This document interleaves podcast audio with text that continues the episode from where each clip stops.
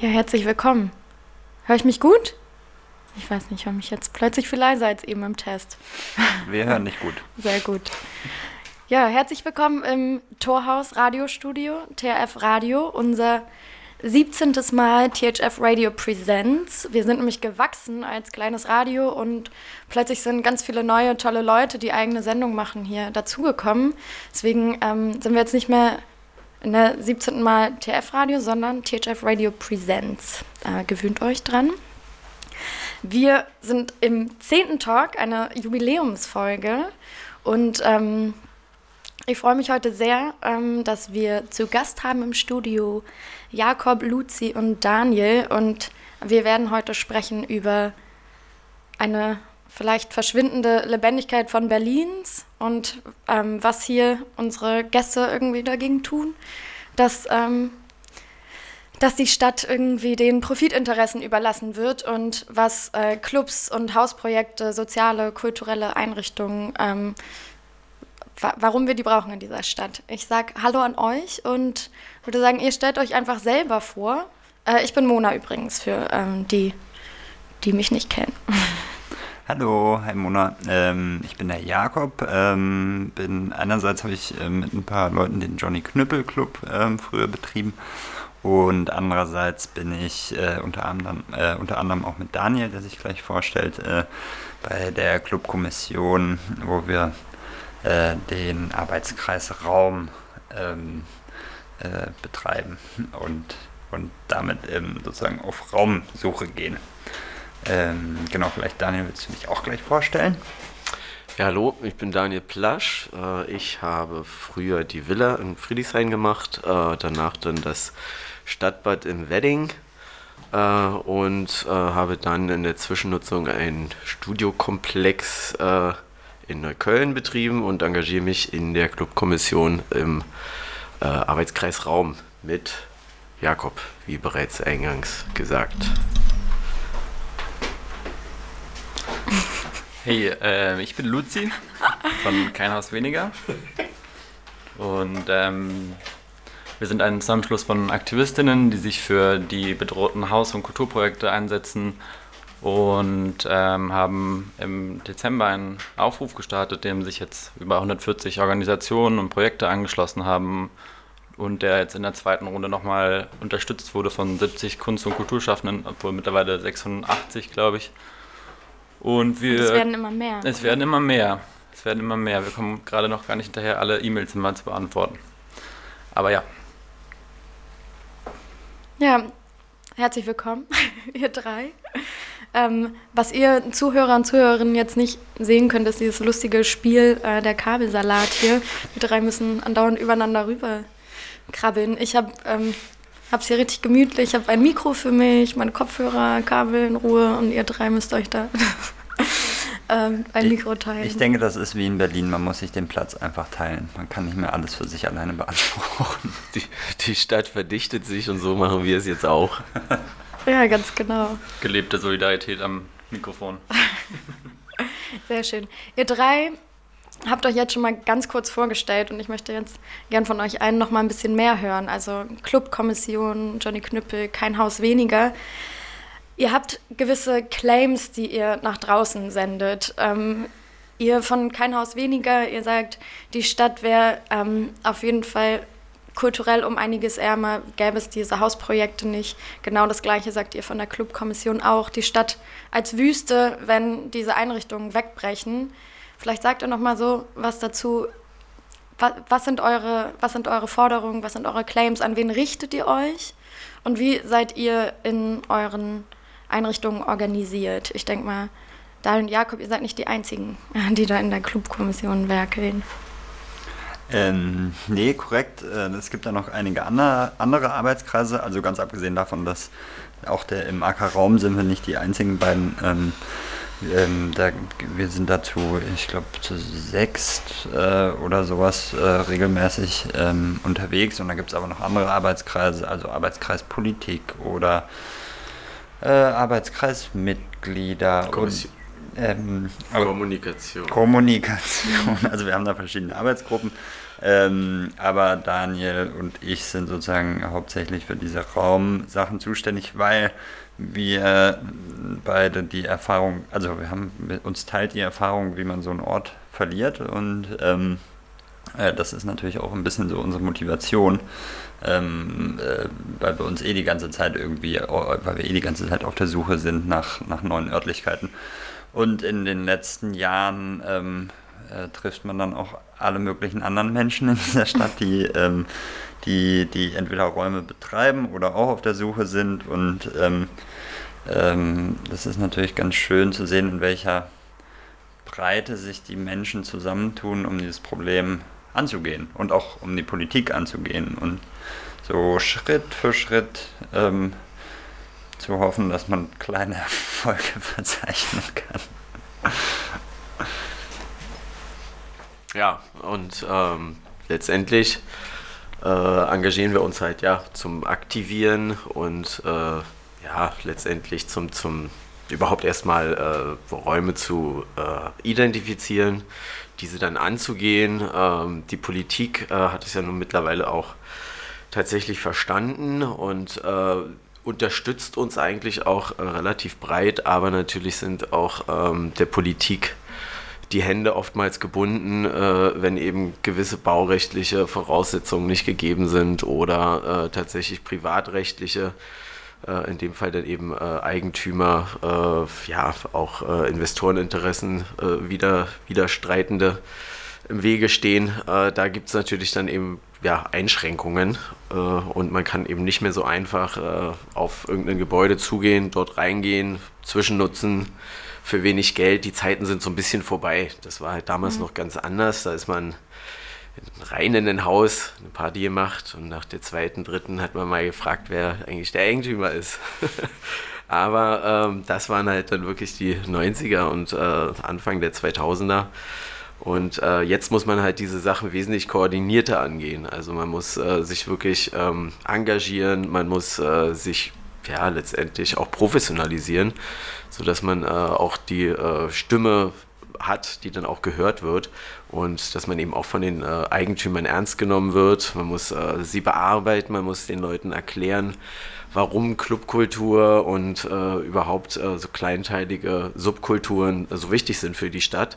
Und am Ende ist es ja auch genau das, was letztendlich den Bodenrichtwert zu einem nicht unerheblichen äh, Anteil dann auch äh, in die Höhe schnellen lässt, was dann am Ende äh, den Investoren zugutekommt. Aber äh, ja, alle sagen, oh ja, alles ganz toll, aber dann doch bitte nicht in meinem Haus. Mhm.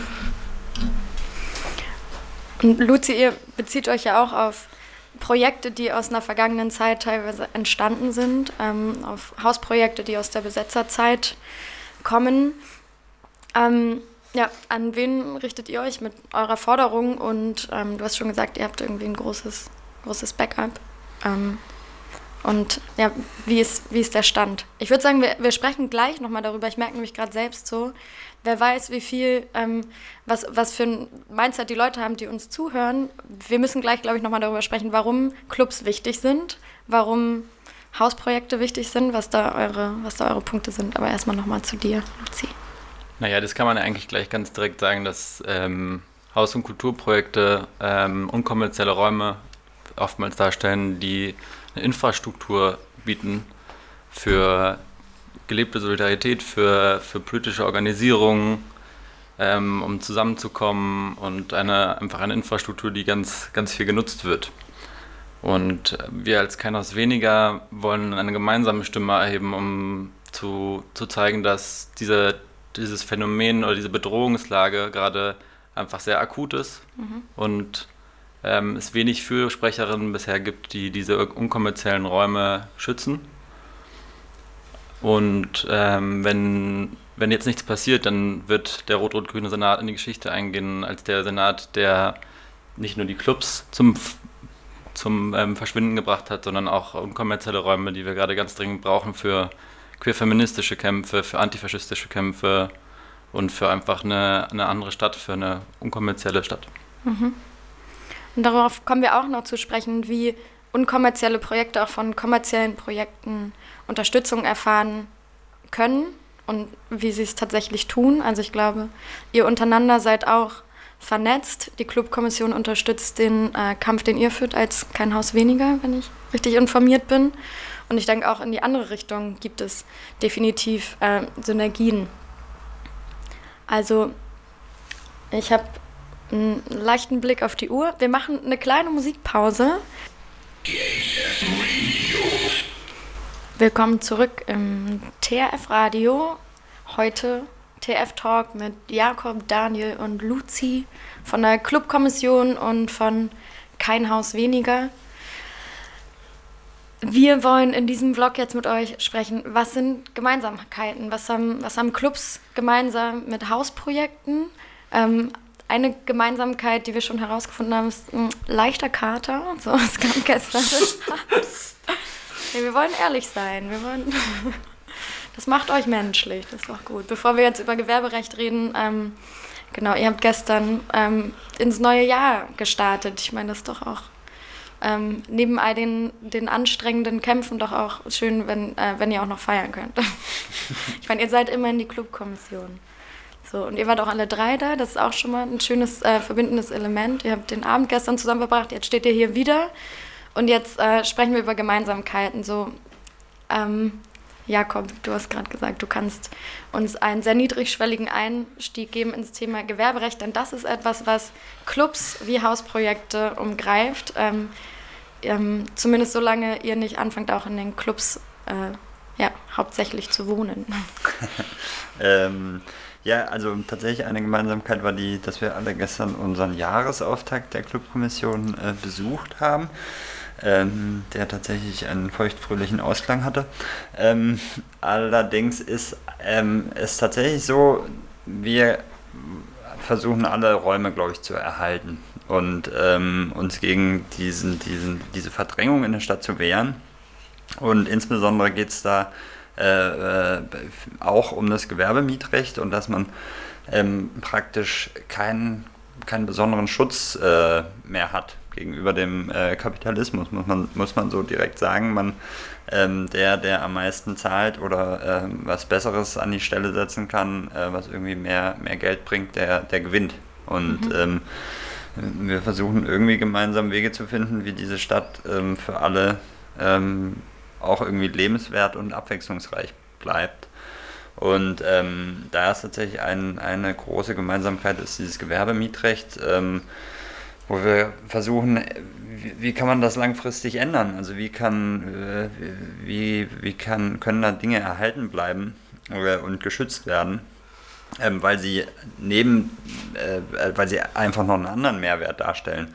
Ähm, und bei uns Clubs ist das, glaube ich, das ist sozusagen jetzt nochmal bei uns als Clubs der zweite äh, Kampf, ähm, dass wir versuchen, äh, als Kultur angesehen zu werden äh, und eben nicht als reine äh, reine wirtschaftlichen äh, Betriebe, die irgendwie ähm, äh, nur des Geldes wegen äh, existieren.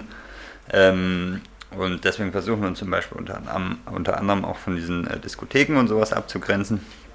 Ähm, aber es geht vor allem darum, dass das, was, ähm, was Leute zusammen ähm, bauen und erschaffen, dass das nicht einfach so weggepustet werden darf. Mhm. So nur weil gerade, weil irgendwer eine andere, bessere Nutzung gefunden hat, ähm, die aber eben nicht so kleinteilig gewachsen ist und, und irgendwie über Jahre von vielen, vielen, vielen, oft auch eben ehrenamtlichen Leuten äh, ihrer Überzeugung willen aufgebaut worden ist. Ähm, oder was meinst du, Luzi? Das ist doch so ein bisschen der, der, der gemeinsame Ansatz, würde ich jetzt mal sagen. Ja, absolut. Es geht, also es, aber da kann ich mich anschließen auf jeden Fall. Ähm, es geht ja auch bei keines weniger darum, dass, oder wir haben ja, sind ja alles Kulturräume. Also die Clubkultur kämpft um Anerkennung als ähm, Kulturraum, der geschützt werden muss. Und genauso geht es auch darum, bei keines weniger zu zeigen, das sind nicht irgendwelche Randgruppen, die ähm, äh, in ihrer eigenen Suppe kochen, sondern es gibt eine ganz breite Solidarisierung von ähm, des, vom Hau bis zum, zum About Blank und so weiter. Also wir haben da eigentlich eine totale Schnittstelle als Kulturräume und ähm, sind eben von, davon betroffen, dass es keine, keine, keine, Werkzeuge gibt, dafür für Schutz zu sorgen. Dass ähm, zum Beispiel die Lause und Köpi wieder zum Verkauf stehen und ähm, das halt überhaupt gar keine Option ist für unkommerzielle Räume, darüber nachzudenken, sich so ein äh, Immobilienpaket für 100 Millionen äh, Euro ähm, unter Nagel zu reißen oder halt die Lause mal so eben zu kaufen und selber zu bewirtschaften. Und so ähnlich ist es ja bei den Clubs auch, auch wenn es vielleicht an manchen Stellen ein bisschen mehr ähm, Spielraum gibt. Gibt es den? Also, also wir haben jetzt schon über kommerziell, unkommerziell gesprochen und ich meine, Clubs äh, die ihr vertretet, sind in der Regel Clubs, die ähm, Einnahmen generieren, richtig? Ähm, so Hausprojekte und so, darüber können wir auch nochmal sprechen. Du hast gesagt, es sind unkommerzielle Projekte. Was, was macht das eigentlich aus? Aber ihr die ihr die Clubs vertreten, ihr seid ja auch ein entscheidender wirtschaftlicher Faktor. Ne? Zuletzt ähm, war es eine Studie, die ja auch von euch in Auftrag gegeben wurde, die betitelt halt 1,48 Milliarden Euro Umsatz durch, durch die Clubs. Also es ist irgendwie auch ein ambivalentes Verhältnis. Also zum einen ist man entscheidender Wirtschaftsfaktor in der Stadt und zum anderen wird man wegen wirtschaftlicher Interessen äh, verdrängt. Das ist die, Club, die Clubkultur, die Schwerindustrie Berlins, ja. ja, natürlich, da ist äh, sozusagen, äh, letztendlich sind wir Opfer des eigenen Erfolgs. Und ähm, damals hat man eben tatsächlich viel mehr äh, Raum noch gehabt. Es war die Ressource Raum war, stand einfach nicht so unter Druck. Heutzutage ähm, konkurriert man einfach, also die Flächen, die es in der Stadt noch gibt, die gegebenenfalls äh, für eine äh, Club- oder Kulturnutzung zur Verfügung stehen würden, stehen mittlerweile einfach in einem äh, Konkurrenzkampf auch mit anderen Nutzungen. Und äh, also das geht vom Biomarkt über die Kita, ähm, auch äh, ähm, Altersheime etc. All diese Dinge haben ja auch ihre Daseinsberechtigung und sind auch, äh, ja, also es sind die sozialen Einrichtungen sowie die ähm, auch wie die ja, kulturellen Einrichtungen äh, von der Verdrängung äh, betroffen. Aber es geht ja in Berlin auch schon so weit, dass äh, auch große äh, äh, Player mittlerweile, ähm, also die man sozusagen, also auch ja, große Firmen, die mittlerweile ihren Firmensitz äh, quasi verlassen müssen, weil einfach der Verwertungsdruck der Gebäude immer größer wird und die Renditeinteressen auch. Berlin gehört. Beispiel CDU. Mhm, ja, richtig. Der, was war das? Der Kreisverband musste, musste ausziehen, weil äh, die Miete verdoppelt wurde. Also das treibt ganz absurde Blüten und ähm, wie ihr eingehends, äh, eingangs schon gesagt habt, muss man eben jetzt langzeitige äh, oder langfristige äh, Instrumente finden, äh, um tatsächlich diese Entwicklung äh, aufzuhalten, im Bestfall zu stoppen oder auch etwas wieder zurückzudrehen. Aber die Städte wachsen da werden wir auch wenig gegen tun können. Äh, solange eben Agglomerationsräume attraktiv bleiben, wird der Zuzug weiter passieren. Und ähm, äh, solange Berlin halt alle fünf Jahre ein neues Neukölln mit dazu äh, bekommt, äh, wird auch die Verdrängung weitergehen. Allerdings ähm, bietet das ja auch wieder neue Möglichkeiten. Es gibt eben neue Areale, die damit natürlich aktiviert werden. Aber ich muss eben auch sagen, dass es nicht attraktiv ist, in die, äh, ja, in die Peripherie zu gehen für mhm. einen Club, für eine kulturelle Einrichtung, weil am Ende muss, müssen diese, äh, äh diese Städten ja auch erreichbar sein. Mhm. Also das ist eine infrastrukturelle Frage. Und äh, ein, ein Berliner Ensemble oder eine deutsche Oper äh, ist auch nicht in Marzahn. Also das, äh, das, hat ja auch alles eine, das hat ja auch alles einen Grund. Ja, eure Vorsitzende, die sagt, was Clubs und Opern unterscheidet, das ist die, die Musik letztendlich. Also Clubs müssen als Kulturorte gesichert werden. Genauso müssen Hausprojekte als Kulturorte gesichert werden. Und trotzdem ist es so, irgendwo sind Clubs, wie du sagst, so, es kommt halt immer neues Neukölln dazu und das beinhaltet halt oft leider auch eben, dass irgendwie Mechanismen in Gang gesetzt werden, wie Verdrängung, wie ähm, eine Umgestaltung sozialer Verhältnisse. Und das finde ich irgendwie, ist, ein, ist deswegen ist diese Runde gerade irgendwie, finde ich ganz spannend. Also so, wo, äh, wo kann man eigentlich Allianzen schaffen, weil im Endeffekt so wir wollen alle ein lebenswertes, ein bezahlbares und ein lebendiges irgendwie Berlin, das eine aktive und tolle Clubkultur hat, in der sich Menschen ausleben können, in der sich eben auch queere Menschen ausleben können und Schutzräume finden. Genauso wichtig sind eben auch diese, diese Hausprojekte. Und wie, wie schafft man das da, sich eben nicht irgendwie, ich meine, die Butter vom Brot zu nehmen gegenseitig, sondern ähm, ja, zusammen, zusammenzuarbeiten. Luzi, du hast schon gesagt, ihr, ihr werdet auch vom Blank unterstützt. Ähm, die Gala, die jetzt diesen Sonntag ist, ist auch mitveranstaltet von der Clubkommission, hat mir zumindest die, das Event gesagt. Nee? Nee, du nee. Schutz mit dem Kopf. Gut. aber Bei findet Facebook im Fester Kreuzberg so. statt. Na gut, also, okay. Es gibt, es gibt Überschneidungen. Ja, aber vielleicht sagst du noch mal was dazu. Also Thema so Gentrifizierung, Clubs, so was.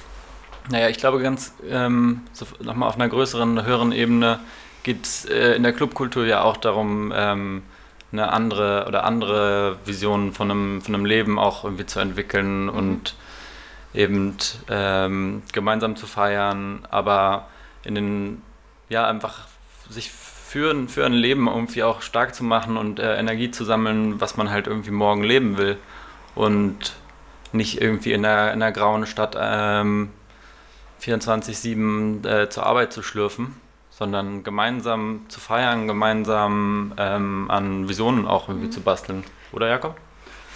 Ähm, absolut. Ähm, und um das so ein bisschen nochmal zu konkretisieren, wie man vielleicht auch zusammenarbeiten kann oder es auch bereits tut, ist, ähm, ähm sich gegenseitig, zum Beispiel Clubs äh, haben ja noch Räume, mhm. so, solange sie zumindest existieren.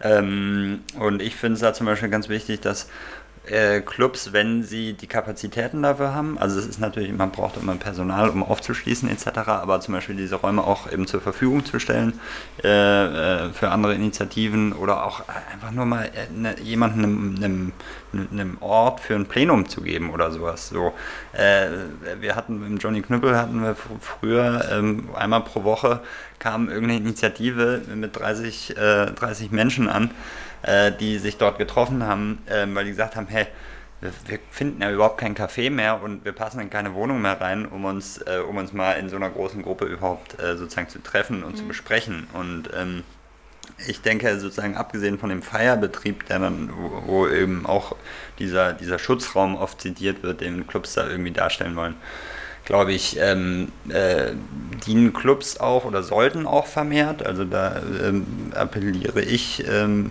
mindestens mal als Johnny Knüppel ähm, und auch als, als Clubkommission tatsächlich auch an die Mitglieder äh, und an die Clubs zu sagen, hey, wenn wir gerade nicht Wochenende haben und dort Veranstaltungen haben, ähm, öffnet doch mal, also öffnet eure, eure Türen, damit zum Beispiel Initiativen sich dort treffen können.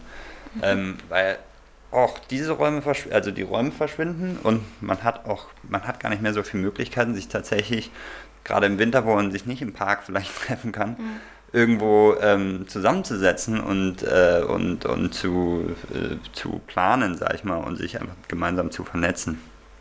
Ähm, und ich glaube, da gibt es, ähm, äh, und das führt natürlich auch dann weiter, dass man zum Beispiel eine Demo zusammen macht, wo die Clubs vielleicht mit ein bisschen äh, Musikuntermalung äh, ihren, ihren Beitrag auch noch dazu machen und dadurch irgendwie Leute anziehen und, und sag ich mal, so eine Demo auch ein bisschen äh, auflockern. Ja. Ähm, manche sehen das kritisch, weil andere sagen, ey, hier soll nicht immer so viel Musik und Bass mhm. auf diesen Demos, sondern wir wollen ja irgendwie, wir wollen hier äh, ordentlich demonstrieren. ähm, Na, ihr lacht, aber ich habe mal ähm, beim, beim Maifest, bei der Demonstration, hab, bin ich dann irgendwie in die Läden gegangen, habe gefragt, ob die mal den Sound runter machen können, weil man uns halt überhaupt nicht gehört hat. Also ist, so tatsächlich fand ich das irgendwie problematisch, wenn dann also aber anderes, anderes Thema. Ähm, aber aber darüber, genau darüber muss man, glaube ich, sprechen. Also so eigentlich schön, wie du sagst, so wie können vielleicht Clubs auch Raum für politische Initiativen bieten, für vielleicht auch Beratungsangebote, also Dinge, die ja in Hausprojekten schon ähm, auf der Tagesordnung stehen. Irgendwie oftmals gibt es öffentliche ähm, öffentliche La Ladenflächen, die ähm, in denen Beratungsangebote stattfinden, in denen Repair-Cafés, Schenkecken, ähm, wie auch immer und kommerzielle Cafés, Aufenthaltsräume irgendwie geboten werden. Und, ähm, wie, und genauso feiern Hausprojekte ja auch Partys. und, ähm, also es ist, also es scheint ja irgendwie auf jeden Fall etwas zu sein, was ähm, tief in uns äh, verankert ist und was ein verbindendes Element ist zwischen Clubs und Hausprojekten. Tatsächlich, ja, das habe ich ganz vergessen, diese Möglichkeit, Soli-Partys natürlich mhm. äh, zu veranstalten und damit irgendwie ein bisschen Geld zu sammeln, um irgendwie ähm, äh, irgendwas unterstützen zu können. Ähm, äh, ist, auch, ist auch eine ganz, ein ganz wichtiger Punkt. Und was wiederum schade ist, dass Clubs meistens selber schon so am, am äh, auf dem Zahnfleisch mhm. kriechen, äh, dass sie sich meistens und zunehmend, glaube ich, auch weniger äh, gar nicht mehr leisten können, sozusagen irgendwie für wen anders jetzt noch eine Soli-Party zu, mhm. äh, zu, zu machen. Ja, richtig. Das, ähm, das wollte ich vielleicht auch nochmal herausstellen, dass äh, die Leute halt immer denken, da werden die dicken Techno-Millionen verdient. Ähm, das gilt sicherlich für einige wenige äh, Läden, die sehr erfolgreich sind, äh, die ja auch weltweit äh, bekannt sind. Aber ich sag mal, die Breite, äh, auf die Breite ist das äh, ist das nicht der Fall. Also das sind jetzt keine äh, hochlukrativen Geschäfte. Äh, es muss halt alles bezahlt werden. Letztendlich natürlich äh, äh Miete, die Angestellten, äh, äh, das Programm.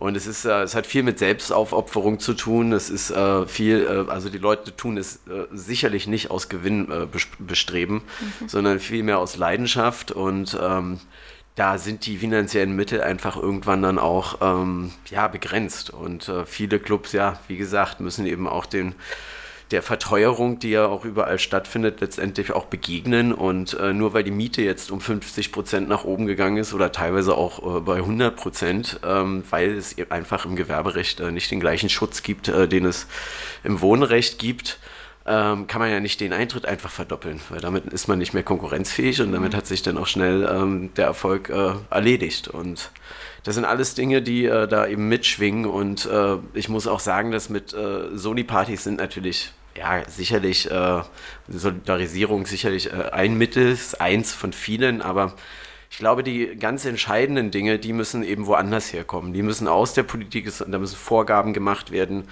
äh, äh, die einfach diese Strukturen schützen. Dort äh, muss der Dialog gesucht werden mit denen, äh, mit denen letztendlich, ja, mit den äh, Eigentümerinstanzen.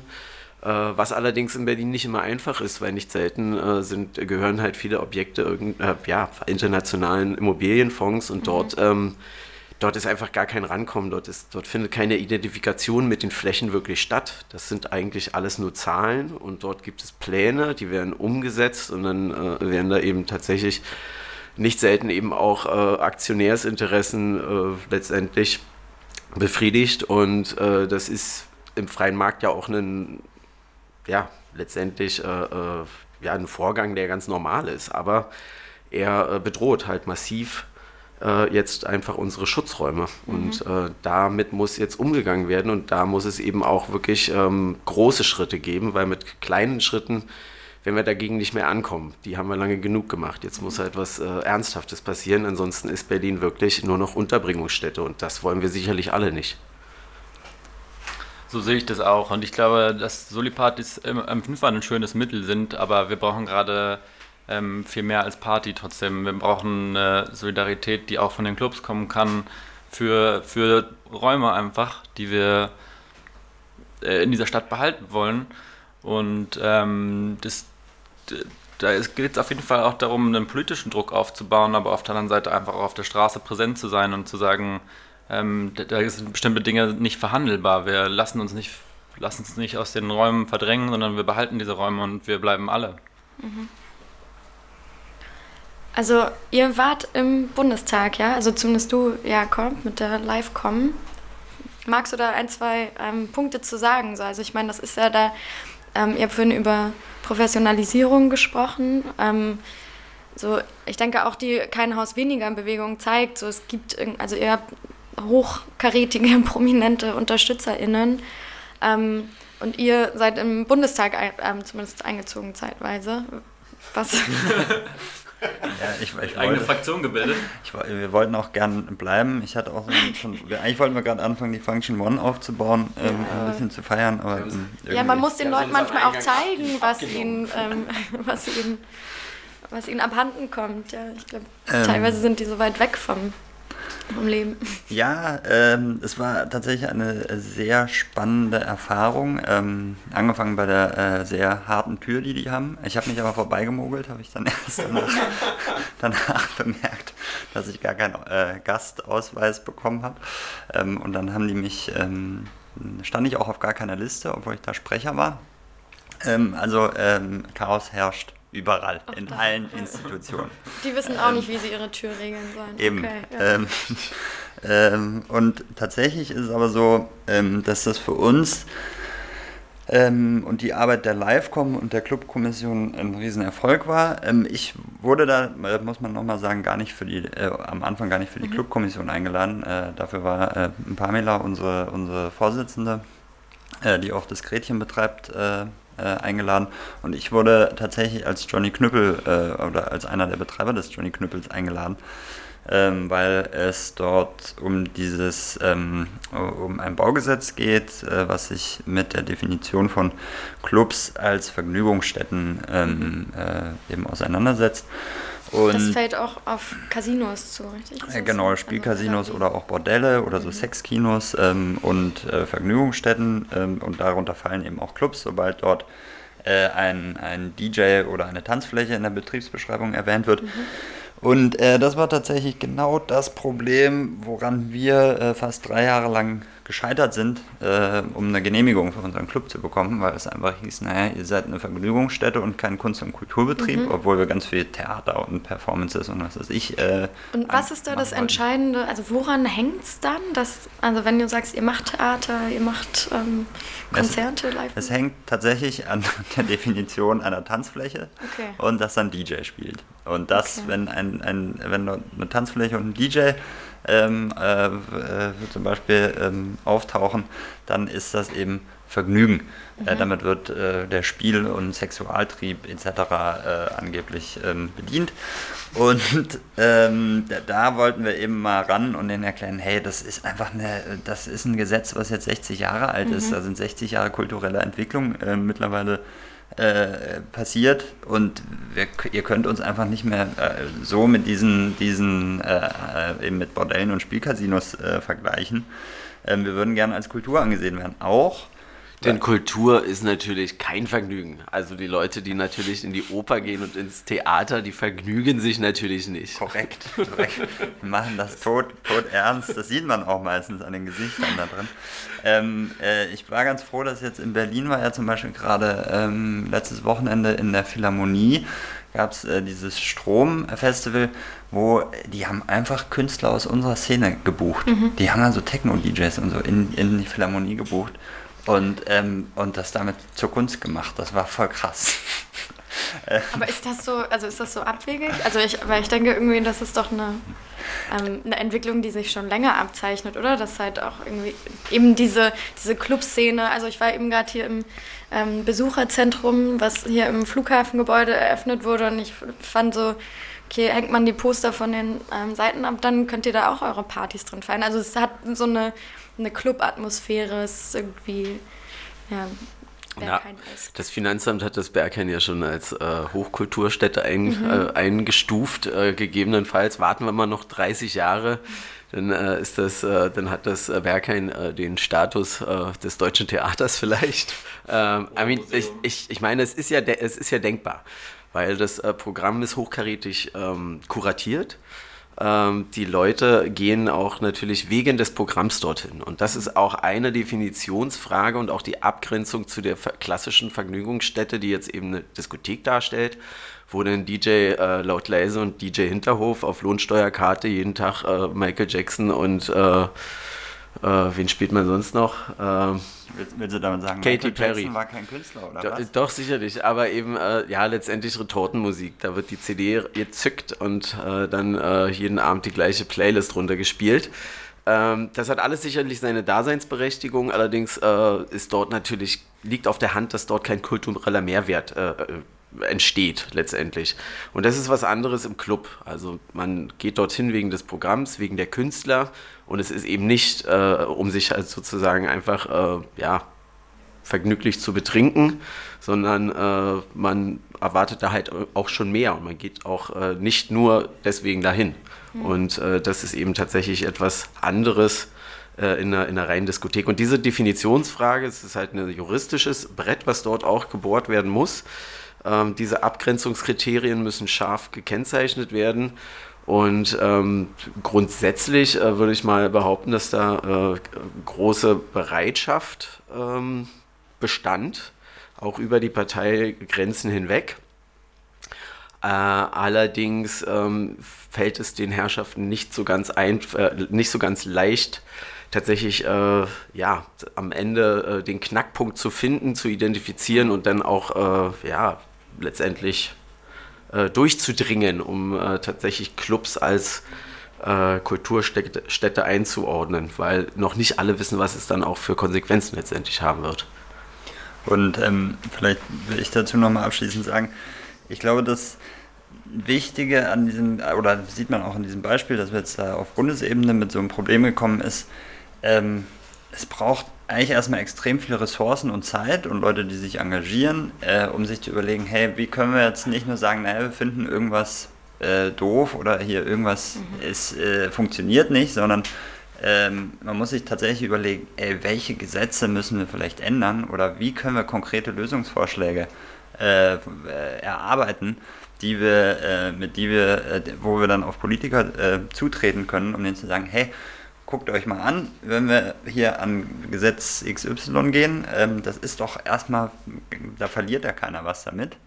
Ähm, aber über diesen Weg können wir tatsächlich äh, Werkzeuge schaffen, wo zum Beispiel dann eine Stadtplanung überhaupt die Möglichkeit hat, so einen Raum äh, zu schützen oder zum Beispiel in unserem Fall ein Club, weil äh, es ist einfach ganz oft so, dass äh, die Werkzeuge, die politischen und äh, Werkzeuge und Regelwerke und Gesetze mhm. ähm, äh, noch gar nicht existieren, um, um ganz konkret zu sagen, ey, das ist ein, das ist ein schützenswerter äh, Ort und deswegen haben wir hier das Gesetz mal geändert, damit das, damit das in, die, in die richtige Richtung geht.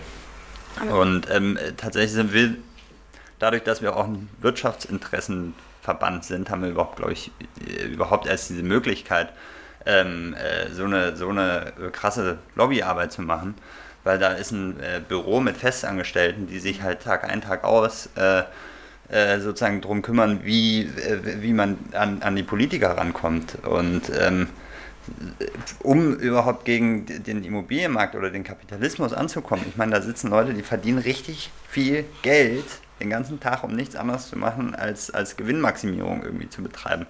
Ähm, und man muss da irgendwie selber Wege finden oder vielleicht Mittel, damit, damit, die Leute sich überhaupt dagegen sozusagen engagieren können und, und, ähm, und äh, so eine Art der äh, Lobbyarbeit irgendwie äh, leisten können. Ähm, und das äh, ist, das ist, sag ich mal, jetzt unser Vorteil als Clubkommission, weil da eben dieses wirtschaftliche Interesse von vielen, vielen äh, Verbänden noch dahinter äh, steht. Ähm, was wo ich das Gefühl habe, ich, äh, da, da, musst du mir mal helfen, Luzi, wie das sozusagen allgemein mit Gewerbemietrecht oder sowas ist, ähm, wer, wer sich sozusagen da mehr drum kümmert, weil ich mich da gar nicht so, mhm. so gut auskenne. Wie meinst du das jetzt? Naja, also wer da sozusagen als Lobby, äh, als Lobby hinter den Gewerbetreibenden steht, um das voranzutreiben, ob das die deutsche, der, die, genau das, äh, Daniel sagt es gerade, das ist dann die deutsche Industrie- und Handelskammer sozusagen, dass man mit denen mehr arbeitet, um zu gucken, wie man solche Räume vielleicht auch schützen kann, weil die doch einen Mehrwert haben. Und das betrifft ja mittlerweile nicht nur Kultur- und Clubflächen, sondern eben auch viel mehr. Zum Beispiel? Ja, wie ich schon eingangs mal gesagt hatte, einfach auch große Firmen mittlerweile. Also es ist, ähm, es müssen halt auch große, äh, selbst an den, äh, jetzt im Osthafen tauschen sich ja die, äh, die Langzeitmieter aus weil ähm, dort einfach nur noch äh, flächeneffiziente Verwertungsmaschinen wie äh, WeWork oder ähnliches die, äh, die gestiegenen Mieten zahlen können. Und dann äh, müssen tatsächlich solche Firmensitze wie äh, äh, Viacom oder andere Dinge dann tatsächlich weichen oder MTV, die jetzt in die die jetzt in die Boxhagener Straße gezogen sind. Und das ist schon, das sind schon ja die absurde Blüten, die es quasi treibt. Und ähm, und wenn es so weit gekommen ist, dann ist der, der Druck auf dem Kessel groß genug, um äh, tatsächlich auch Verbündete in diesen Reihen dann äh, zu finden, um dort eben auch was zu ändern. Es gibt ja die Initiative, eben das äh, Gewerbemietrecht mal anzugehen, um dort äh, Schutzmechanismen einzubauen. Aber das ist ebenfalls sehr schwierig, weil es natürlich auch ein gewisser, ein, ein gewisser Eingriff in, äh, ja, in, in das Eigentum, denn eben der Eigentümer ist. Mhm. Äh, äh, wenn man dort eben solche Me Mechanismen installiert. Aber Äh, wir, sollen eben, wir dürfen halt auch nicht vergessen, dass Eigentum verpflichtet, steht im Grundgesetz und ähm, die meisten Leute ver vergessen sowas. Aber eigentlich ähm, Eigentum verpflichtet heißt auch, dass man natürlich auch als Eigentümer einen gewissen gesellschaftlichen Auftrag hat.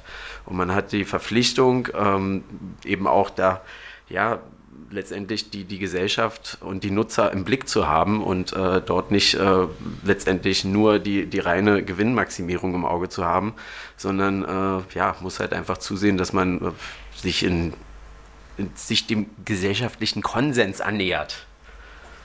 Wobei der ja auch ja, aus Link. Also der, der, der verändert sich ja andauernd ne, und verschiebt sich. Also ich glaube deswegen, genau deshalb sind halt auch ähm, Hausprojekte, in denen politische Organisierung stattfindet, irgendwie enorm wichtig, weil all diese Entwicklungen ja ähm, ausdiskutiert ähm, werden müssen ja, ausdiskutiert werden müssen, aber sich auch, ähm, find, finde ich, auf ähm, gruselige Art und Weise nach rechts verschieben und ähm, eben drum auch, also ich meine, mir schwirrt gerade so ein bisschen der Kopf, weil so unglaublich viel gerade noch mal aufkam. Wir machen gleich mal eine Musikpause und mhm. äh, zetteln uns nochmal. Ähm, ja. Ich, äh, Luzi, du möchtest noch was sagen? Ja, ich möchte eigentlich einfach nur noch mh, mm, sagen, gut, zum einen vielleicht, dass mir das auch irgendwie ein bisschen äh, egal ist, wenn irgendwelche großen Firmen verdrängt werden, mhm. natürlich so. Also das sind irgendwie Probleme, von denen, genau, da kann ich schwer daran teilhaben, wenn es um Schutzräume geht für diskriminierte Menschen, für, ähm, ja, für den Kampf gegen, gegen den Rassismus mhm. und einfach eine grundsätzlich antifaschistische Arbeit, die ich einfach zunehmend, oder wo ich denke, dass es einfach sehr, sehr wichtig ist, dass diese Räume existieren, dass Vernetzung stattfinden kann und so weiter. Und äh, keiner ist weniger will ja eigentlich auch gleichzeitig sagen, nicht nur keiner ist weniger, sondern, sondern viele, viele mehr. So. Und deshalb ist für mich eine ganz klare Forderung, dass es nicht so weitergehen kann, dass Kapital so geschützt wird, dass ähm, Gebäude geräumt werden, bevor es einen Räumungstitel gibt, dass überhaupt diese Berliner Linie weiter existiert, dass Besetzerinnen aufs Härteste ähm, bestraft und verfolgt werden. Ich finde, da muss einfach ein ganz, ganz starkes Umdenken stattfinden dass diese Räume erstmal grundsätzlich den Menschen gehören und von den Menschen genutzt werden sollten, die in dieser Stadt leben und ähm, nicht in der Hand des Kapitals einfach rumgereicht werden und nach deren Interessen spielen. Ja, ja also dieser Gap ist unglaublich groß, ne? von ähm, einigen ähm, EigentümerInnen ähm, und den Menschen, die tatsächlich eben die Flächen brauchen und nutzen oder auch eben schon seit, seit etlichen Jahren da Projekte aufgebaut haben. Also ähm, danke euch, das war ähm, ein sehr intensiver, langer Part. So, alle wieder wach. Der Kater wird einfach rausgefiebt. So, wir kommen zurück in unserem kleinen, ähm, in unserer kleinen ähm, Talkrunde der Absurditäten, die in Berlin abgehen. Also wir haben es gerade in der Pause nochmal besprochen hier mit Daniel, Jakob und Luzi. Es ist es ist ähm, irgendwo durchaus auch ein gewisser Frust, der in der Luft liegt in Berlin. Ähm, Gerade die Menschen, die sich irgendwie mit äh, Leidenschaft irgendwie für offene Orte in der Stadt einsetzen, für Orte, die ähm, tatsächlich dem Gemeinwohl dienen und nicht nur irgendwie sich das auf die Fahne schreiben. Genau diese Projekte ähm, sehen sich gewissen Bedrohungen ausgesetzt. Teilweise ähm, gibt es brutale Räumungen und ähm, Verdrängung und ähm, wir versuchen jetzt nochmal irgendwo ein bisschen konstruktiv zu werden hier in unserer Runde. Zu gucken, so, was. Also wir wissen, was wir nicht wollen. So, ähm, kein Bock mehr auch, ihr habt es eben gesagt, ähm, auf Lippenbekenntnisse von PolitikerInnen, sondern es braucht tatsächlich, es, es, muss, es braucht den Mut auch in der Politik, ähm, gewisse Gesetzesprechungen zu machen, ähm, Gesetze zu ändern, um eben diese Räume zu schützen. Vielleicht könnt ihr da noch mal kurz einen Einstieg geben, ähm, was, was, ihr, was ihr euch da vorstellt, was ihr ähm, denkt, was, was braucht es denn eben auf dieser ähm, politischen Ebene und ähm, ja. Ob, ja. Das ein, ob das ein Lichtblick sein könnte und also weil ich habe ich hab eben ganz gefragt, weil ich war so ein bisschen ähm, gefrustet. Wir haben eh so einen Frusttag hinter mir und dachte so, ey, so was, was kann denn überhaupt, also kann das überhaupt noch sich in eine andere Richtung umdrehen, wo irgendwie überall diese Räume verkauft alles, werden. alles verloren, der Untergang ist nah. Nee, genau. Nein, also jetzt- baut mich wieder auf. So, Ja. was, was, was denkt ihr, könnte noch ähm, sich Gutes ergeben? Nee, genau. Also letztendlich äh, ist jetzt vielleicht auch mal äh, die Situation ausreichend dargelegt und ähm, jetzt sollten wir vielleicht mal tatsächlich ähm, Lösungsansätze diskutieren, äh, beziehungsweise diese auch mal äh, besprechen. Ähm, natürlich, äh, ja, letztendlich Vorgaben aus der Politik, äh, Gesetze äh, anzupassen, ähm, die letztendlich Raum schützen. Ähm, das ist äh, sicherlich ähm, ein Weg, allerdings natürlich auch einer, der sehr lang, äh, langwierig ist, langfristig. Wir haben das Problem jetzt und äh, Gesetzesinitiativen äh, die Ressourcen, die dafür letztendlich aufgewendet werden müssen und die Zeit, die dort verloren geht, äh, das, die können wir nicht mehr aufholen. Wenn die Stadt dann eine Wüste ist, dann äh, ist es vorbei, dann helfen uns auch die äh, Gesetze, die äh, in der Zukunft gemacht werden, äh, relativ wenig.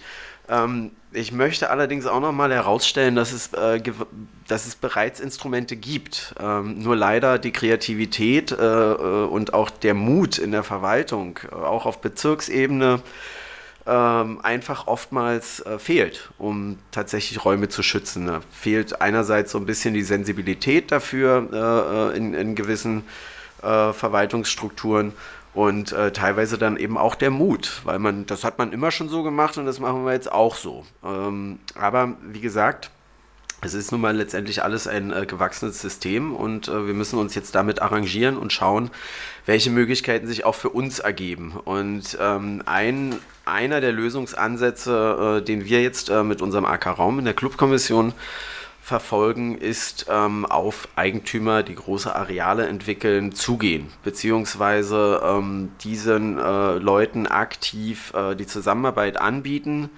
Und ähm, so ist es tatsächlich jetzt äh, einige Male schon geschehen, dass äh, Eigentümer, die große Areale entwickeln wollen, ähm, auf uns zukommen und äh, von sich aus äh, gerne Clubflächen bzw. Veranstaltungsflächen, Kulturflächen zur Verfügung stellen wollen. Kannst du da ein Beispiel sagen? Also irgendwas, was, was spruchreif schon ist? Ähm, ja, das sind halt alles noch, ich würde es jetzt vielleicht nicht äh, äh, gleich öffentlich machen, weil das sind natürlich alles zarte Pflänzchen und die wollen wir jetzt vielleicht nicht gleich wieder zum, äh, wollen wir nicht gleich wieder niedertrampeln.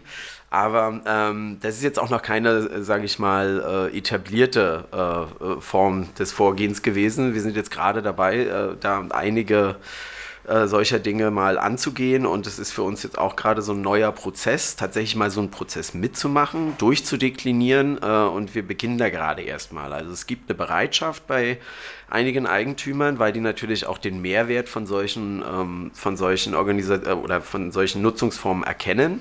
Geht es dann um Neubau ganz kurz? Ähm, es geht um letztendlich Reaktivierung von Industriebrachen. Es geht auch um Neubauprojekte. Ähm, dazu äh, hat die äh, Club, äh, möchte die Clubkommission äh, dieses Jahr auch ein Projekt machen, Clubs im Neubau. Das heißt letztendlich auch mal ähm, Veranstaltungsräume bzw. Clubs und Kulturstätten als Neubau äh, anzudenken. Das war lange Zeit, äh, war das ja eher den Diskotheken vorbehalten, äh, langweilige äh, äh, Kästen äh, hinzustellen und dann ja letztendlich zu bespielen.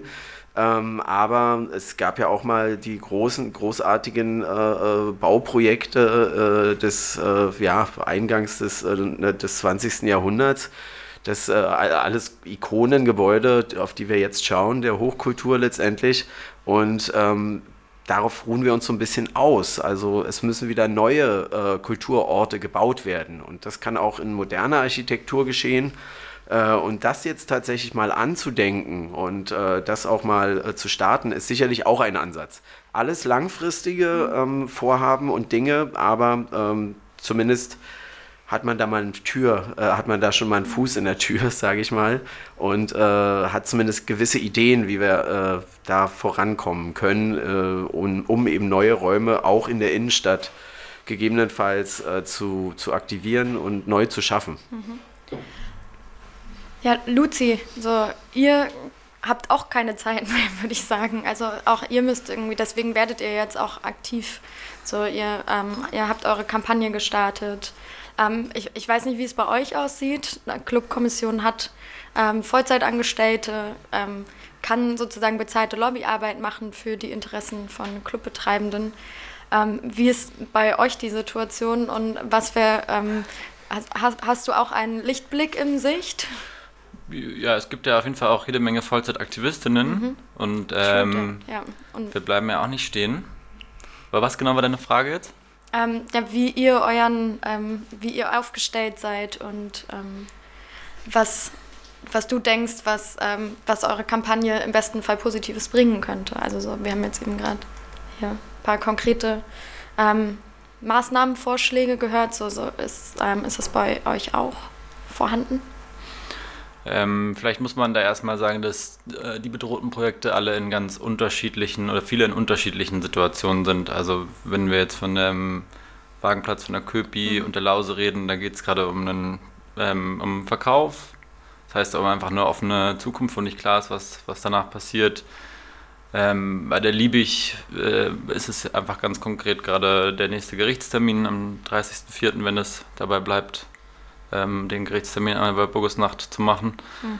Ähm, und äh, was die Wagenplätze und die Kneipen angeht, die Meute, Syndi, ähm, die sind alle in so ein bisschen speziellen Situationen und ähm, ja, es gibt halt gar keine Zeit. Also es ist halt auch irgendwie dadurch für uns ganz schwierig zu sagen, ähm, wir wollen uns, also wir wollen uns irgendwie keine Lippenbekenntnisse von irgendwelchen Politikerinnen abholen und wir wollen uns auch nicht deren Probleme anhören, mhm. was nicht umsetzbar ist, sondern wir wollen sehen, dass sich die Situation sofort verändert und dass ähm, einfach ein, ein wirkliches Umdenken stattfindet. Und was ist deine also Prognose? Wird es, wird es klappen? Also und wenn ja, wie? Also wenn du sagst, so, was, was muss denn konkret passieren, damit die Projekte bleiben können? So, wer, sind es Eigentümer, die dann umschalten ja. müssen oder ist es halt oder, oder ist es, also kann es überhaupt die Politik richten? Wir haben jetzt eben schon gesagt, es handelt sich eben oft nicht um öffentliche Liegenschaften, sondern um privatwirtschaftliche genau. Akteure. Also wenn die Politik sich als handlungsfähig versteht, dann hat sie natürlich die Möglichkeit, was zu tun. So. Das ganz oft äh, entsteht das Bild, dass das vielleicht gar nicht so wäre. Also wenn man, bestimmte Dinge, die man hört, geben einem das Gefühl, ähm, ähm, dass da sehr wenig, sehr wenig Glaube daran ist, dass diese Stadt sich selber irgendwie auch ähm, regieren kann und selber Lösungen finden kann für die eigenen Probleme. Und in allererster Linie denke ich, äh, braucht es einfach einen breiten Widerstand. Das braucht es für die, braucht es für die Clubs, die verdrängt werden, und es braucht es halt vor allem für, für unkommerzielle Räume, weil es gibt ja keine, keine Lobby, die ähm, sagt, wir legen mal eine Million für eine Plakatkampagne auf den Tisch mhm. oder so. Dafür gibt es eine breite Lobby, die auch diese Orte aktiv angreift und aus der, aus der Rechten heraus werden Orte einfach medial attackiert und ähm, die Situation sieht da einfach gar nicht gut aus. Deswegen braucht es viel Solidarität und ich glaube, mhm. die können einfach alle, alle ähm, bereitstellen und ähm, aktiv halt leben. Und es kommen jetzt die nächsten Gerichtstermine, es werden Demos kommen und es wird einfach die, die Unterstützung auf der Straße auch brauchen. Mhm. Und wie kann ich mich ähm, up to date halten, wann welche Gerichtstermine sind, wann welche Demos angesagt sind? ähm, kein Haus weniger auf Twitter folgen, weil wir die Sachen dann reposten von den Projekten. Mhm. Und ähm, genau, ja, das ist schon mal ein guter Anfang, ja. Gut, also kein Haus weniger auf Twitter folgen an alle da draußen und dann hingehen, ähm, Präsenz sein, Solidarität zeigen. Ähm, hier, ihr Clubmenschen, ihr könnt auch mal so ein bisschen hier eure Function Run, One auf die, auf die Straße rollen und irgendwie euch auch da so solidarisch sein. Mit Exzess. ja. Alles, was es braucht, ne, um diese Stadt am Leben zu halten. Ähm, Luzi, du hast eben gerade gesagt, es sind eben eigentlich, eigentlich sind es die Betroffenen, die die Lösung finden können für ihre, für ihre Situation. Und ich versuche jetzt mal so einen Bogen zu spannen, irgendwie auf, auf dieses Thema, was uns hier auch begleitet, ist eben dieses, ähm, das ist ja wieder so ein Lippenbekenntnis, es ist ein Versprechen der Politik. Wir machen jetzt ähm, Berlin gemeinsam, wir gestalten Berlin gemeinsam, so ist der aktuelle Koalitionsvertrag überschrieben. Berlin gemeinsam gestalten, solidarisch, nachhaltig und weltoffen. Und dann gibt es eben diese Projekte, die sagen, wir wollen gemeinsam gestalten, wir wollen uns einbringen. Ähm, und diese Projekte werden dann von Partizipationsverfahren überrollt, ähm, die dann vielleicht sich auf, ähm, auf doch einer gewissen Oberflächlichkeit und äh, Ergebnisoffenheit und ähm, unverbindlichen Ebene ähm, bewandeln. Und dass man da sagt, so dieses Thema statt selber machen, statt mitmachen, ähm, lebendige Orte schaffen, Orte selbst aufbauen, sie selber sanieren, ähm, sich kreative und nachhaltige ähm, auf ökologischer wie sozialer Ebene Wege zu finden, Orte zu gestalten, was ich denke, was eben ähm, viele Clubs ähm, tun, was Hausprojekte machen, was auch neue, neue, neu, neue entstehende Projekte eben auch versuchen, dass genau diese Entwicklung ähm, sich nicht wiederfindet in dem politischen Versprechen, die Menschen ähm, zur Beteiligung einzuladen. Und wie, ähm, wie jetzt doch auch, also auch hier so, also ich finde, ihr beide stellt ja Bündnisse oder Allianzen dar von ähm, gewissen ähm, betroffenen Gruppen. Und wenn man jetzt sagt, so wenn, wenn sich alle diese Allianzen zusammentun, ähm, kann, das ein, kann das ein Gegengewicht entstehen, der noch äh, den, den Hebel umdreht oder nicht? So jetzt die Frage an euch in die Runde, so wie mit welchen ähm, ähm, Ideen für gemeinsame Sachen äh, könnt ihr vielleicht heute aus diesem Talk rausgehen? Ich weiß nicht, ich bin immer bei diesem den Hebel umdrehen oder so, da werde ich immer so ein bisschen stutzig, weil für mich, oder ich, ich sehe es so, für mich gibt es gar keine andere Möglichkeit, als jetzt da Widerstand zu leisten, weil mhm. sonst sehe ich diese Stadt einfach nicht mehr als eine Stadt, in der ich leben will. Also es ist schon irgendwie, finde ich, eine, eine Situation, die einfach sehr drastisch ist und mm, genau, deswegen finde ich so Prognosen immer schwierig. Mhm. Ja, und vor allen Dingen, ähm, sorry auch nochmal, aber ähm, den, den Widerstand zu leisten. Also ich meine, einige von uns können sich vielleicht aussuchen, ähm, möchte ich weiterhin in dieser Stadt leben oder möchte ich es nicht? Und andere Leute, und genau das ist ja eben auch das mhm. Thema, worum es euch auch geht, ähm, worum es auch in der, ähm, in der Mietenbewegung geht. So viele können es sich eben nicht aussuchen und viele Menschen verlieren ihre Wohnungen, viele Menschen ver verlieren ihre Räume, verlieren ihren, ähm, ihren sozialen Grund. Und genau das, ja. Mhm. Ähm, äh, was, ja, genau, also jetzt habe ich den Faden verloren. Ähm, aber man muss sich, ich sehe das auch so äh, wie du, also es, es, bleibt einem eigentlich gar nichts anderes übrig. Ich meine, viele Leute sind überhaupt erst nach Berlin gezogen oder gekommen, weil sie eben genau diesen Freiraum irgendwie gesucht haben und äh, äh, gehofft haben ah, und aus, vielleicht aus Städten gekommen sind, wo das schon viel weiter vorangetrieben wurde alles und man sich eben äh, man nach Berlin gekommen ist, um genau solche Strukturen vorzufinden, um sich mhm. irgendwie äh, zu vernetzen und irgendwie mit, dem, mit der Hoffnung, hey, wir können noch in dieser Stadt, wo mal so viel Freiraum war, da können wir doch noch Experimente, äh, Experimente wagen und äh, diese Stadt gemeinsam so gestalten, dass sie ähm, dass sie eben was Besonderes bleibt und nicht sich an, an genauso eine langweilige Großstadt wird, wie, äh, wie die meisten anderen Großstädte in, in, in dieser Welt mittlerweile. Ich meine, das sieht im Zentrum oft alles genau gleich aus. Ähm, und ähm, ich glaube deswegen, ähm, also, oder ich denke, Luzi, dir geht es auch so und Daniel und mir geht das auch so. Ich, wir haben jetzt, äh, Daniel sagt, nee, er ist auch ein alter Kapitalist, habe ich schon immer gesagt.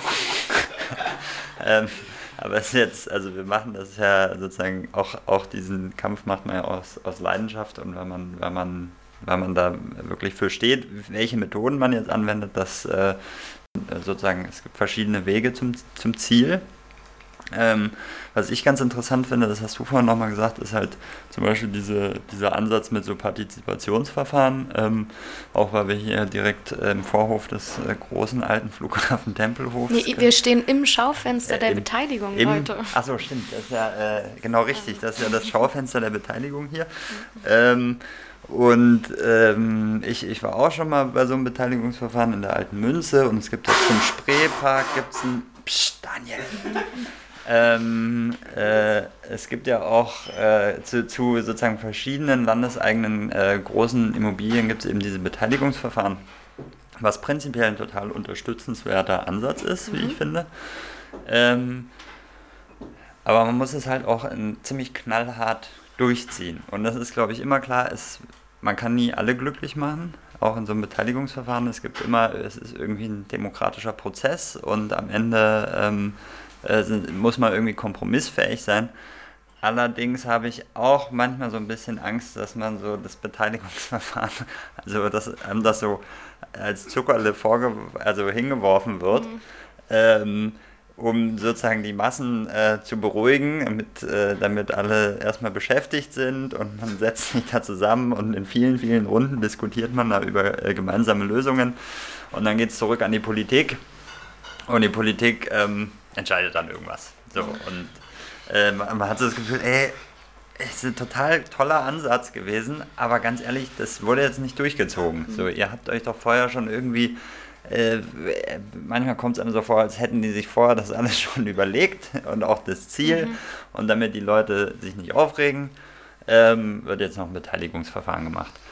Ähm, ich, das klingt, also das ist sicher auch gut gemeint, aber ich glaube, man muss manchmal es dann noch in seiner, in seiner Direktheit irgendwie tatsächlich krasser durchziehen mhm. in vielen Fällen. Daniel, du warst doch auch schon mal hier bei einem Workshop, den wir gemacht haben. Ja. Zur ähm, Zukunft Tempelhof. Und ich weiß nicht, ob du dich noch erinnerst, aber es, ähm, es ging darum, dass wir, dass wir kleine Figürchen und Formen und irgendwas Barbies, ähm, Barbies auf, die, ähm, auf einen großen weißen Tisch legen konnten. Und ähm, Frau Lüscher hat ähm, die Politik, ich weiß nicht, stellvertretend irgendwelche ähm, Figürchen, ins Cabrio gesetzt und dann auch noch in die andere Richtung gedreht. Ich meine, die Politik kriegt gar nichts mit irgendwie von hier.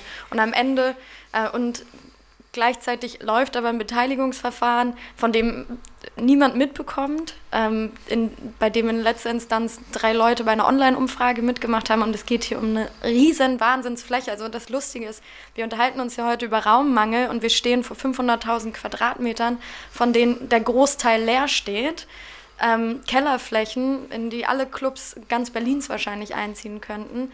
Alle Hausprojekte, Potze, Drugstore, alles kann ins Flughafengebäude einziehen. Und ich finde, das wäre eine. Ähm, das wäre zu einfach.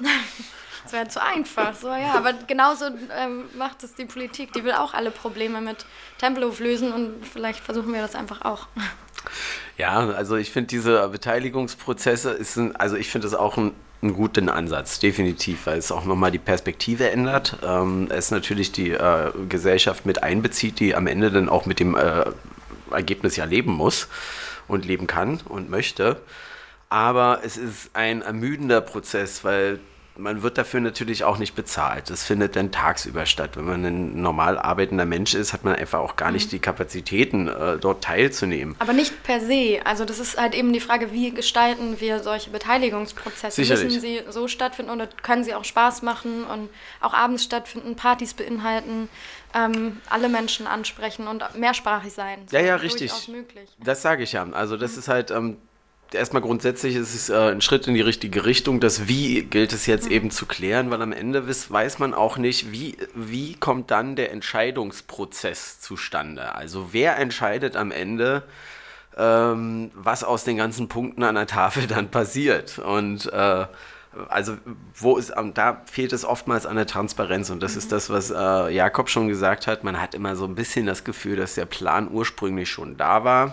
Am Ende werden alle nochmal gefragt, halbwegs in irgendeine Richtung äh, äh, manipuliert, gegebenenfalls sogar. Und dann äh, passiert sowieso das, was ohnehin schon äh, vorgefertigt in der Schublade lag. Ähm, und dagegen muss man halt irgendwie äh, ja, angehen, indem man da tatsächlich sowas wieder und wieder fordert, ähm, das auch äh, Transparenz einfordert. Ähm, sicherlich müssen nicht alle Vorgänge transparent sein zu 100 Prozent. Das ist schon alles auch äh, Fachgremien oftmals dann äh, zu überlassen und so weiter. Aber äh, ganz entscheidende Dinge müssen einfach äh, bei einem Beteiligungsverfahren transparent sein, weil ansonsten bringt es auch relativ wenig. Die Informationen müssen da sein, weil es bringt auch relativ wenig über Dinge zu entscheiden, wo äh, am Ende dann sowieso rechtliche äh, ja, äh, Dinge dagegen stehen, dass es überhaupt stattfinden kann. Also da kann man halt äh, noch so viele Veranstaltungshallen mhm. in einen äh, äh, Flughafen planen. wenn am Ende das Baurecht dafür nicht vorgesehen ist, dann hat sich das. Also dann ist es Zeitverschwendung. Und da, da finde ich manchmal so ein bisschen, wird man auch, ja, also gerät manchmal ein bisschen in die Augenwischerei, diese Prozesse. Mhm. Und äh, da wünsche ich mir einfach noch mehr, ähm, ja, vielleicht mehr Widmung, mehr Ausarbeitung dieser Prozesse, um die dann tatsächlich äh, niederschwelliger zu gestalten ja, tatsächlich auch äh, nachhaltig zu gestalten, dass das, was dort äh, am Ende an Ergebnissen erarbeitet wird, auch Umsetzung finden. Hm. Aber ich sagen würde, dass diese Prozesse ähm, auf der einen Seite niedrigschwelliger sein müssen, definitiv, aber an, auf der anderen Seite auch ähm, die eben die wirklich, die wirklich harten ähm, Problemlagen auch eben besprochen werden müssen. Und eben, ich finde eigentlich ist ein Problem, dass manche ähm, Beteiligungsprojekte doch sehr niedrigschwellig und oberflächlich sind, aber eben gar nicht an die Substanz gehen, weil und da eben, wie du gesagt hast, weil eigentlich die Transparenz gar nicht herrscht, weil die Informations Lage total verschoben ist und einige die Informationen haben und dementsprechend auch Entscheidungen treffen können und andere Leute als unkompetent eingestuft werden, nämlich die, die sich eigentlich beteiligen sollen, die auch die Betroffenen sind, die am Ende mit den Entscheidungen leben müssen und denen wird, wird aber die Kompetenz abgesprochen, überhaupt wirklich mitzureden und mit diesen Informationen umgehen zu können. Ähm, also auch da denke ich, dass den, den Menschen, den Betroffenen oder auch uns Bürgern und Bürgerinnen und damit würde ich erstmal alle einschließen. Oh, es kommen ganz viele Leute hier rein. Oh. Nachbarn, Nachbarin, hier, Kollege von der Clubkommission. Hallo Harmen. Unser Nachbar von äh, Silverwings ist gerade vorbeigeschneit. Na gut, das regeln wir gleich. Ähm, wir finden jetzt aber auch so langsam zum Ende. Wir haben nämlich schon ordentlich lange gelabert hier. Ich dachte, wir hören viel mehr Musik, ne, wo wir so ähm, hier die, uns die Clubszene eingeladen haben. Aber ähm, das machen wir gleich noch und wir haben ja auch noch ein Musikprogramm heute bis 22 Uhr. Ähm, vielleicht ähm, eine vielleicht ein bisschen überkandidierte Frage, aber wir haben hier, wie gesagt, diesen ähm, riesigen Freiraum, Tempelhofer Flughafengebäude, mit Kellerflächen, mit sieben, 5000 Quadratmeter großen Hangars. Und im Koalitionsvertrag steht, und darüber können wir erstmal froh sein, steht, das Nutzungskonzept wird partizipativ entwickelt. Es lief zwei Jahre ein Beteiligungsverfahren. Ihr wart vielleicht auf der einen oder anderen Veranstaltung, auf der es zu wenig Sitzplätze gab und ihr irgendwas auf dem Post-it schreiben konntet, ähm, die nicht barrierefrei ja. zugänglich waren. Genau, wir haben uns auf der einen oder anderen schon getroffen.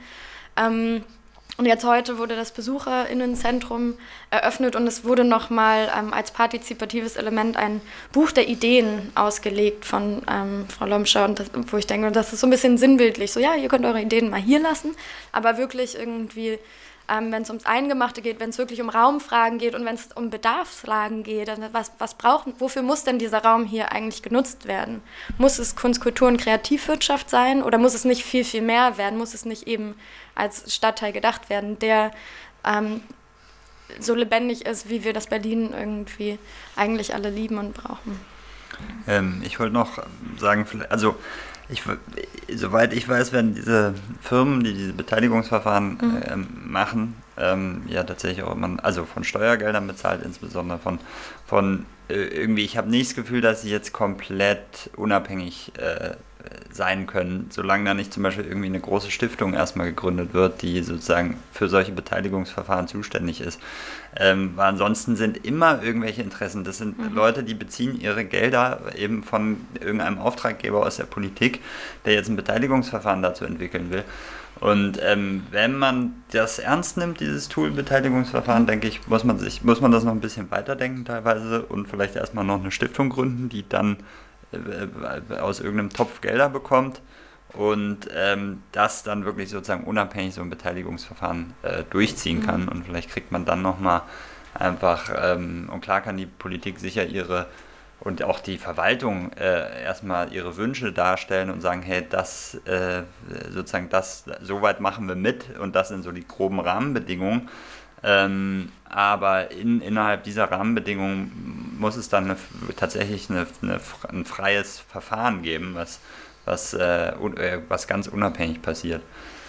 Ähm, also das ist nur noch mal mein, meine Idee zu diesem Beteiligungsverfahren. Aber hättet ihr Lust, hier was in Tempelhof zu machen? Also Frage an euch alle drei. So. Ist das ein Ort, der euch anspricht oder sagt ihr um Gottes Willen nein? Da, Daniel. Ich, ich, möchte, ich möchte Tempelhof. Ich, ich, ja, Daniel nicht. Daniel möchte nicht. Ähm, Eine große Saunalandschaft sehe ich hier. Das war meine Idee. Ehrlich gesagt, die Idee von meiner Freundin. Jetzt klaust du die im Radio. Ich krieg so Ärger dafür immer. Finde ich aber gut, ja. Wann wird das mal öffentlich diskutieren? Können wir das Thema wechseln? Ich krieg wirklich Ärger, wenn da zu viel gesprochen wird. Kein Ideenklau. Ich werde keine Sauna betreiben. Themawechsel. Aber eigentlich finde ich schön, was du gerade gesagt hast. Also wir müssen ähm, auch Beteiligungsverfahren, die irgendwie aufgesetzt sind und von politischer Seite kommen, sind erstmal eine gute Idee, ähm, führen aber leider oft ähm, ähm am Menschen vorbei. Und ähm, vielleicht wäre es eine Idee, sich eben auch dieser äh, Beteiligungsprozesse ähm, anzunehmen und zu gucken, welche neuen, auch da Eigentumsformen gibt es für, für Beteiligungsformate. Ja, also ich finde, äh, jetzt wäre vielleicht auch mal der Zeitpunkt, äh, da ja, ja, wer auch immer diesen äh, Prozess dann hier jetzt in die Hand nimmt, äh, tatsächlich auf äh, Organisationen äh, wie eben auch kein Haus weniger oder die Clubkommission mal zuzugehen mhm. und einfach mal anzusprechen, okay, die und die Flächenressourcen gibt es hier, die und die ähm, Art von Räumen existieren hier und ähm, welche Ideen könnten wir für diese Flächen mit euch entwickeln und dass man den Prozess wirklich beginnt, weil es ist, äh, es ist langwierig, es bedarf auch einiger Expertise, weil nicht nur, weil es ein äh, unzugänglicher Raum ist oder ein, eigen, ein eigenartiger Sonderraum, ja, da machen wir einen Club rein. So einfach ist es eben auch nicht. Und, ähm, Vor allen Dingen hat das, ist das riesengroß hier. Du kannst hier einen Club reinmachen und das hat immer noch niemand mitgekriegt. Ja, e eben drum. Deshalb sage ich ja, hier wird es viel Platz für alles Mögliche geben. Und ähm, hier, kann, hier können Dinge ja auch, also hier kann die Gesellschaft in klein sozusagen ja äh, sich auch äh, äh, widerspiegeln. Und äh, so ist es dann tatsächlich auch ein Gebäude für viele und für alle. Im Bestfall sogar noch. Ähm, aber auch 500.000 Quadratmeter sind begrenzt irgendwann. Aber bis die dann tatsächlich mal belebt sind, ähm, ja, wird es einige Zeit dauern. Aber äh, man sollte jetzt frühzeitig die richtigen Weichen stellen, um dann nicht am Ende wieder nachkorrigieren zu müssen, weil man dann ja einfach ein äh, System oder ein Nutzungskonzept äh, auferlegt bekommt, äh, was dann eben am Ende wieder nur wenigen äh, nutzt. Äh, wie du ja auch eingangs schon gesagt hast, äugen hier natürlich auch die öffentlichen Stellen drauf, die an anderer äh, äh Stelle bereits in privaten ähm, Gebäuden äh, hohe Miete zahlen müssen. Und das ist natürlich auch ein legitimer Bedarf, dass unsere äh, öffentlichen Verwaltungen letztendlich auch äh, Fläche zu Konditionen anmieten können, die den Steuer, Steuerzahler am Ende nicht belasten. Also es ist ja, am Ende äh, gibt es halt nur so und so viel Fläche zu verteilen. Das müssen wir eben tatsächlich äh, einvernehmlich tun. Luzi, hast du noch was zum Most Underrated Freiraum Berlins zu sagen? Was eine Idee für Tempelhof? Ach, ich glaube, ich kann mich da auch so euren Forderungen ganz gut anschließen, dass es einfach selbstorganisierte Räume braucht und den, den Mut, da Experimente zuzulassen und ähm, ja, dass sowas einfach scheiße ist, wenn die Spielregeln davor definiert mhm. sind und man dann sagt, ja, hey, ihr könnt hier, könnt ihr auch hier was äh, ins Büchlein, Büchlein schreiben. Also so ein Pilothangar, wärt ihr, wärt ihr da dabei, sowas zu entwickeln? So, Wäre das eine Forderung, wenn es mal 5000 Quadratmeter, wir, wir gucken uns mal an, wie funktioniert denn Selbstorganisation in so einem Raum und was kann so ein Hohlraum werden? Ja, von mir aus. Also, mir persönlich würde ein bisschen weniger auch schon reichen. Ähm, aber die bieten so. sich so an, sieben Stück und dann nimmt man mal ein und dann probiert man mal aus. Oh nee.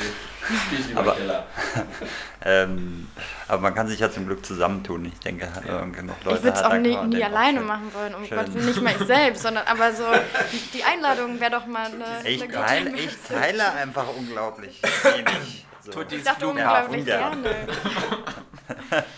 Okay, jetzt wo wir gerade so schön lachen, ähm, Leute, es war ähm, schön, aufregend, aufwühlend, ähm, aber auch irgendwie hoffnungsstimmend, mit euch zu sprechen. Ähm, an uns alle, es gibt genug Grund, auf die Straße zu gehen und Widerstand zu leisten. Oh, ich sehe noch eine Meldung. Na ja, dann aber schnell. Äh, ich, ich, wollte da noch äh, einen Veranstaltungshinweis sagen. Es geht auch um Raum ähm, und nämlich auf die Straße gehen. Mhm.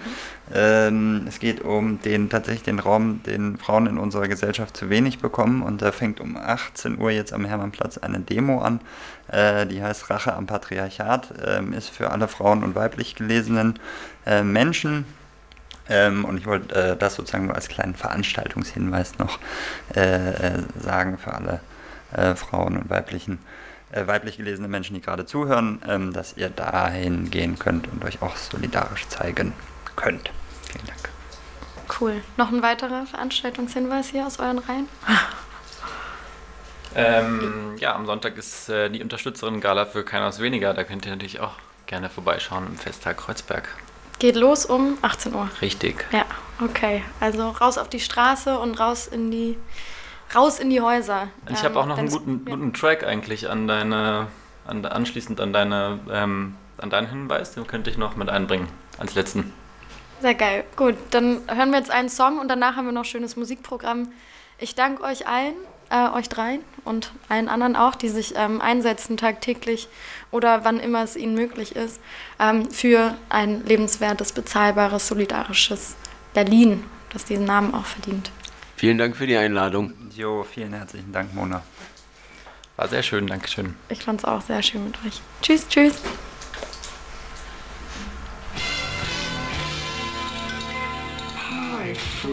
You are listening to THF Radio. Straight out of Torhaus. At Tempelhof Airport. Come together.